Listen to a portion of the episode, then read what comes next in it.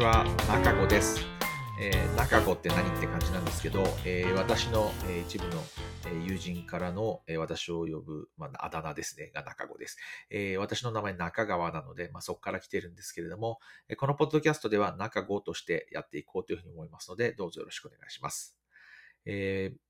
このポッドキャストは旅行に関することをまあいろいろ喋っていこうかなというふうに思っていて、まあ、特に私の興味分野って、えー航空会社、えー飛行機ですね、まあ、特に民間航空機、えーそしてクルーズのあたりにあるので、まあ、その辺のお話をしていけたらいいなというふうに思っています。まずこのポッドキャストを始めたちょっときっかけを簡単にお話ししていこうと思うんですけれども、私の周りでなぜか今、ポッドキャストが大ブーム中です。えー以前の同僚でずっと仲良くさせてもらっている友達が半年前からえポッドキャストを始めました。えそれから今の同僚がえ昔からポッドキャストをやっています。えそしてえ以前のえこれも仕事を一緒にさせていただいた方から、ポッドキャストを一緒にやらないかという声をかけていただいたりとか、えとにかくですね、まあ、発信側なんですけれども、としてのポッドキャストで、え今私の周りがすごく熱い状況になっています。で、えーお誘いを受けたこともあって、まあ、そのポッドキャストはもちろんやろうかなというふうに考えているんですけれども、えーその前にですね、まあ、私も、一人でもやってみたかったというのもあって、まあ、テスト的にもやってみたかったというのもあって、えーまあ、今回、えーしかもその中で私が一番こう興味があって、えーいろんなトピックがありそうな、長続きしそうな、えートピックということで、旅行、えー航空会社、えークルーズみたいなものをお話ししていこうかなというふうに思っています。で、それがまあ一つなんですけれども、えーもう一つがですね、私、うんふんという会社でマーケティングをしているんですけれども、えーまあ、うんふんは何をしようとしている会社かというと、えービデオを使ったコミュニケーションで、こう、もっといろんなものを伝えていこう。それをまあ、ビデオ会議ですとか、まあ、録画ですとか、いろんな方法で、まあ、ビデオをともっと活用していきましょうということを推し進めようとしている会社です。今私がこの映像を映っていて、私の後ろにこうバーチャル背景が映っている。これもですね、実はうんふんを使って非常に簡単に作っている映像です。これをですね、まあ、今回録画で使うということで、まあ、ビデオポッドキャストにチャレンジしたいというのも、一つの理由です。で、え私、ポッドキャスト、大好きで、私も大好きで、聞く側としてずっと聞いていますし、まあ、あの、それを言うと、まあ、深夜ラジオですとか、まあ、そういったもので育ってきた世代ではあるので、まあ、耳を、耳から聞くメディアとしての、まあ、ラジオですとか、ポッドキャストに対してすごく今日、こう、興味を持っているし、まあ、その耳で聞けるということによって、えー仕事をしながらですとか、えー何か作業をしながら、まあ、ながら聞きができる、まあ、そういったところで非常に面白いメディアだなと思っていますと。で、そうなってくると、ビデオ、ポッドキャストって随分違うんですよね。そのビデオって、えーもちろん視覚の部分で、こう、何かを見なくてはいけないという部分が出てきますので、私、ポッドキャストの良さももちろん分かっているので、まあ、あの音だけで聞いてももちろん十分楽しめるメディアにしていきたいというふうに思っているし、まあ、ただ旅行に関するお話ということで、まあ、時には私も何かこう写真をシェアしたりですとか、えーまあ映像をお見せしながらこう説明した方がより面白いというか、より分かりやすかったり、より面白いお話になってくるかなというふうに思いまして、えーまあビデオも使っていきますが、まあ、もちろんあのビデオなしでも楽しめるように作っていこうというふうに思っています。まあ、もちろんあの今回初回ということで、えーこれ今後私がどれくらいこういろんな共有する情報をちゃんとこう用意できるかですとか、えーどういう頻度でやっていけるとか、まだまだわからない部分たくさんあるんですけれども、まあ、今後ビデオをうまくこう活用して、えー面白い、えビデオポッドキャストになっていったらいいなというふうに思っていますので、まあ、ぜひあのご期待いただきたいというというふうに思います。私もあの頑張っていきたいというふうに思います。で、あの、初回ということで、えっ、と、どんな話をしようかなというふうに考えていたんですけれども、まず、あの、今年の、まあ、旅行のトレンドといいますか、ちょっとなんかそんな話を、していこうかなというふうに思います。実は私はあのアメリカ西海岸に住んでいて、まあ、サンフランシスコから車で1時間くらい南下したサンノゼという街の近くに住んでいるんですけれども、え数日前まで実は日本に行っていました。で、え今回、え日本に飛ぶときにもちろんあの航空料金といいますか、運賃のチェックをしたんですけれども、まあ、普段からあの別に旅行に行く計画がなくても、えーいろいろ確認というかずっとこうチェックを普段からしてしまう人なんですけれども、まあ、その中でも、えーと4月がまあどれくらいの値段なのかなともちろん実際に自分が行くことになったのでちゃんと調べたんですけれども、まあ高い。直行便ですと、まあ、2000ドルでは見つからないんですよね、今の段階で、今の状態で。で、2000ドルって今の換算レートですと26、7万じゃないですか。すごく高いですよね。で、もちろん、あの、直行便だけじゃなくて経由便もたくさんあるので、経由便も探してみたんですけれども、まあ、経由便でもやっぱり千数百ドルして、まあ、それもかなり20万円に近い額になってしまうんですね。昔は結構1000ドルくらいのチケットって結構あったんですけれど、今年はもう本当に全くないっていう状態ですね。まあ、本当に、あの、まあ、もちろん私は普段アメリカで住んでいるので、円で計算することはないんですけれども、まあ、ドルで見ても2000ドルってなってくると、やっぱりちょっと高いなっていう感じがすごくしました。まあ、今回実は日本に行ったのは私はポイント、あの、マイルを使って行ったので、まあ、現金はそんなに払ってないんですけれども、まあ、すごく、あの、現金で買うと、あの、チケットが高いという理由で、まあ、ポイントで取ったっていうのもあります。で、まあ、航空券は高いんですけれども、まあ、ホテルも高いですよね。まあ、日本は、あの、アメリカと比べると、まあ、それなりにもう少しリーズナブルかなという感じはあるんですけど、まあ、私の、あの、例えば家の近くの、まあ、サンフランシスコで行くと、まあ、サンフランシスコって観光でも人気ですけれども、まあ、あの、シリコンバレーをあの抱えるエリアではありますので、もちろんビジネスでいらっしゃる方もたくさんいて、まあ、観光でもビジネスでも使われるということで、まあ、普段からホテルはそこそこ高いんですけれども、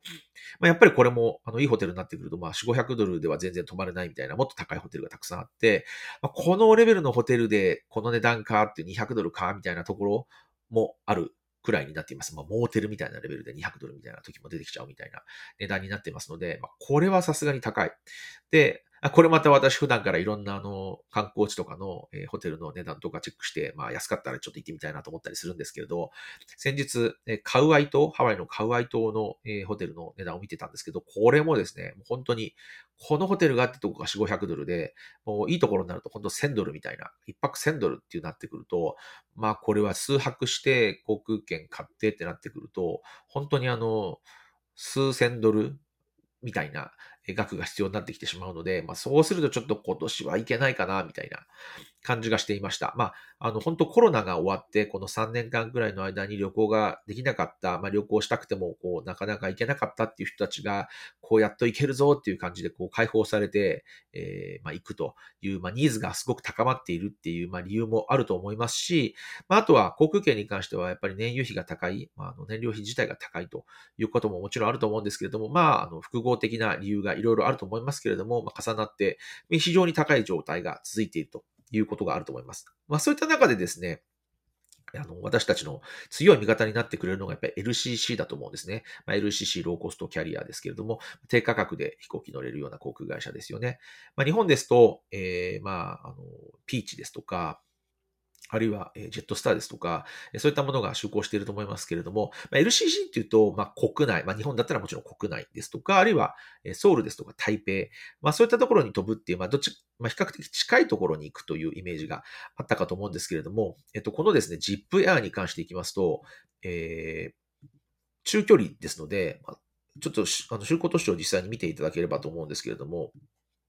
こんな感じなんですよね。まあ、アジアで行くと、えー、シンガポールですとかバンコク、えー、もうすぐマニラにも就航するんですけど、まあ、ソウルも飛んでるんですけれども、えー、そういったところ。それから、まあ、ホノルル、えー、アメリカ本土ですとロサンゼルス、そして私の家の一番近くの空港であるサンノゼ、えー、そしてもうすぐサンフランシスコにも就航するということで、まあ、あの、あんまりこう近くないというか、まあ、ちょっと中距離ですよね、のところにも飛んでいるというのが非常にこう興味深いというか、ますか、面白いこう会社なのかなというふうに思います。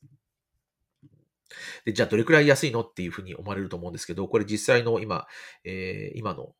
価格を見てるんですけど、今チケットを確認すると、まあ、5月はゴールデンウィークですよね。まあ、ゴールデンウィークちょっと高いところあって7万6千円とかありますけれども、まあ、それでも、えー、その次の週に行くと5万、4万6千円とか、えー、4万1000円みたいな、これ片道の料金ですけれどもが出てきますと。まあ、そうなってくると、えー、往復でまあ9万円くらい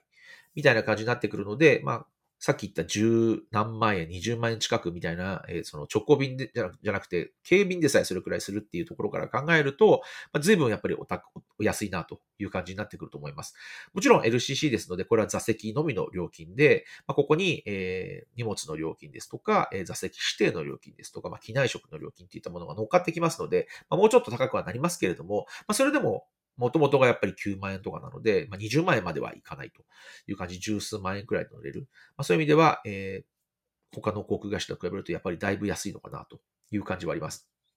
で、まあ、あの、安かろう悪かろうではないんですけれど、やっぱりちょっと LCC ってどうなのっていうふうにあの思われる方もいると思うんですけれども、私、あの、去年、えっ、と、一回、東京三ノ瀬便を体験してるんですけれども、私はすごくあの好印象でした。いろんな意味で。で、まず一番最初は座席の広さというか座席のあの感覚ですね。ピッチ、シートピッチが、えっ、ー、とすごく良かったんです。で、これ、あの、実際のこう情報をちょっと見てみますが、これあの、エコノミークラスというか普通のクラスですけれども、えっ、ー、と、シートピッチ79センチってここに書いてあるんですね。で、79センチってアメリカの航空会社のエコノミークラスって大体これくらいの79センチくらいなんですよ、シートピッチが。なので、まあ、それと比べても全く遜色がないというか、むしろ快適なくらいだったっていうのがすごく特徴的だと思います。まあ、日本の航空会社はもうちょっとエコノミークラス国際線だと広いんですけれども、まあでもアメリカの航空会社と比べると全然変わらないということで、私この値段でこのエコノミークラス座れるんだったら全然いいかなと思いました。まあ、ちょっと私があの、乗った時っていうのはまだコロナの最中だったので、まあ、ガラガラだったんですね。あの、まだ、あの、アメリカに簡単にこう日本から行けるっていう状態ではなかったので、まあ、少なかったで、あの、すごく空いてはいましたけれども、まあ、それでもその座席の感覚はね、変わりませんから、まあ、そういった意味ではそこの快適性っていうのはすごく、あの、ちゃんと取れてるのかなというふうに思いました。で、私のあの、個人的なご来意見ですけど、私、あの、飛行機の中ですごく、あの、暑いのが嫌いなので、で、あの、日本の航空会社、私の経験では、あの、機内が暑いっていうのがすごく多いんですけど、それもなくて、すごく快適な気温だったっていうのはあると思います。まあ、あの、空いていたので、まあ、人が少なかったので、えー、気温があまり高くならなかったっていうのは一つの理由だと思うんですけれども、まあ、そういう意味でもすごく快適でした。で、まあ、一つ注意点としては、そのやっぱり荷物ですよね。あの、私もあの荷物を預けたんですけれども、その時に、えー、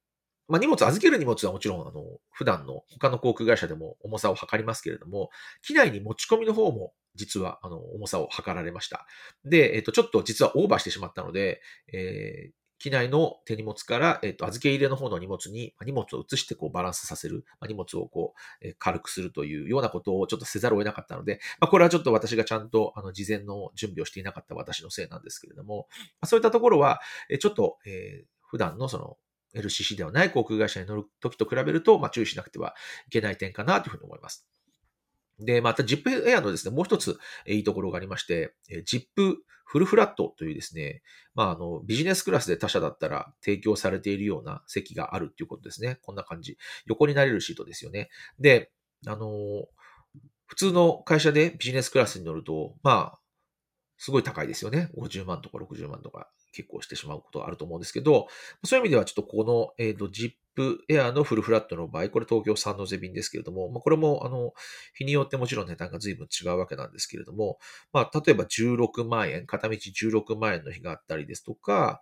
えー、まあ、13万円の日もあったりとか、そうなってくると往復でも、えー、30万しない20数万円みたいな感じで、まあ、ビジネスクラス的なシートに乗れるっていうのは、これすごい魅力的だと思います。あの、まあ、ね、ついてすぐ動かない方はそれでも、あの、ついてちょっと疲れた、そのままあのホテルに行って寝るみたいなのもあると思うんですけど、まあ、仕事をするとか、その日のうちからすごくこうすぐ活動したいですとか、まあ、そういった方にとってはやっぱり飛行機の中でどれだけちゃんと休めるかっていうのはすごく大切なことになってくるので、まあ、そういった中でフルフラットシートがあ30万円しないで乗れるっていうのはもちろん他のあの通貨通貨料金ある可能性ありますけれども、っていうのはすごく魅力的な価格設定になっているなというふうに思いますので、まだ私、あの使ったことないんですけれども、あのぜひあの使ってみたいなというふうに考えています。はい。で、あとサービス全体的にですね、あの、私の中では、あの、飛行機の中って基本的にはずっと寝るものだっていうふうに考えていて、えっ、ー、と、あまりすごくなんですかね、すごく手厚いサービスを、サービスをしてもらうよりは、まあ、あの、必要な時だけサービスをしてくれた後の時は、まあ、放っておいていただいて全然結構ですという感じのスタスタンスなので、まあ、そういう意味ではそのチップエアのように、その本当に必要なサービスだけ有料にで提供しますという、まあ、いい感じの距離感っていうのは私的にはすごく快適に感じました。で、必要ないものは全然あのつける必要もないですし、その有料であの追加する必要もないですので、非常にあの自分に合ったサービスだけが受けられるという意味では、私はすごく快適な旅ができたなというふうに思いました。で、まあこれはちょっとまだ、えー、先ほども言ったようにコロナの間だったので、またあの別の機会に、通常の機会の時に、えー、使ってみて、えー、またあのどういう感想だったかっていうのはぜひあのどっかでシェアしたいなというふうに思っています。あの、まあ、もちろんね、あの、やっっぱり東京と、あの、西海岸となってきますと、やっぱり8時間とか9時間っていう時間、飛行機に乗ることになるので、もちろん快適性っていうのはすごく大切になってくると思うんですね。で、あの、79センチって、あの、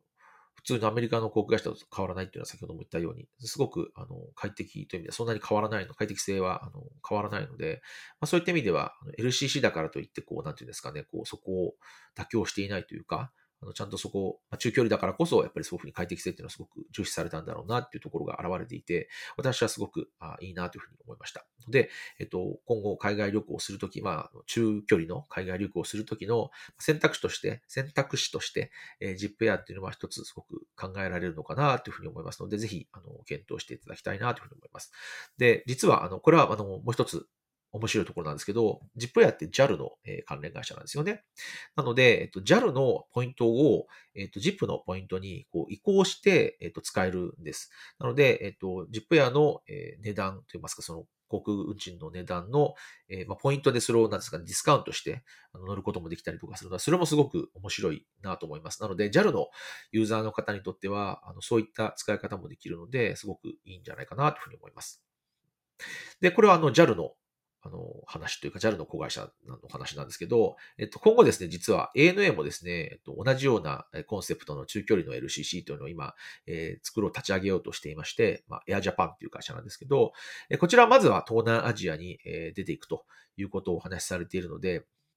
まずはそ、あの、その、なんですかね、アジア圏の、えー、フラ、あの、ネットワークが増えていくと思うんですけれども、まあ、将来的には、えー、もしかしたら ZIP やと同じようなところに、こう、都市に出てくるという可能性もありますので、まあそういった中で、こう、もうもう少しこう、さらに、あの、いろんな会社が、あの、西海岸の路線に参入してくると面白いんじゃないかなというふうに思います。で、これは本当にあの LCC だけじゃなくて、その一般の航空会社にとってもすごくいい刺激になってくると思うので、あの、価格競争だけではなくて、そのサービスですとか、いろんな面でお互いをこう、切磋琢磨するような環境ができてくるといいんじゃないかなというふうに思います。あの、私にとっては、あの、日本にね、帰国するときに使える、あの、航空会社がより増えるというのは、いろいろ選択肢が増えるというのはすごく素晴らしいので、今後そういったところに、えー、もっとこう、なんですかね、あの、競合が増えてくるといいなというふうに思っています。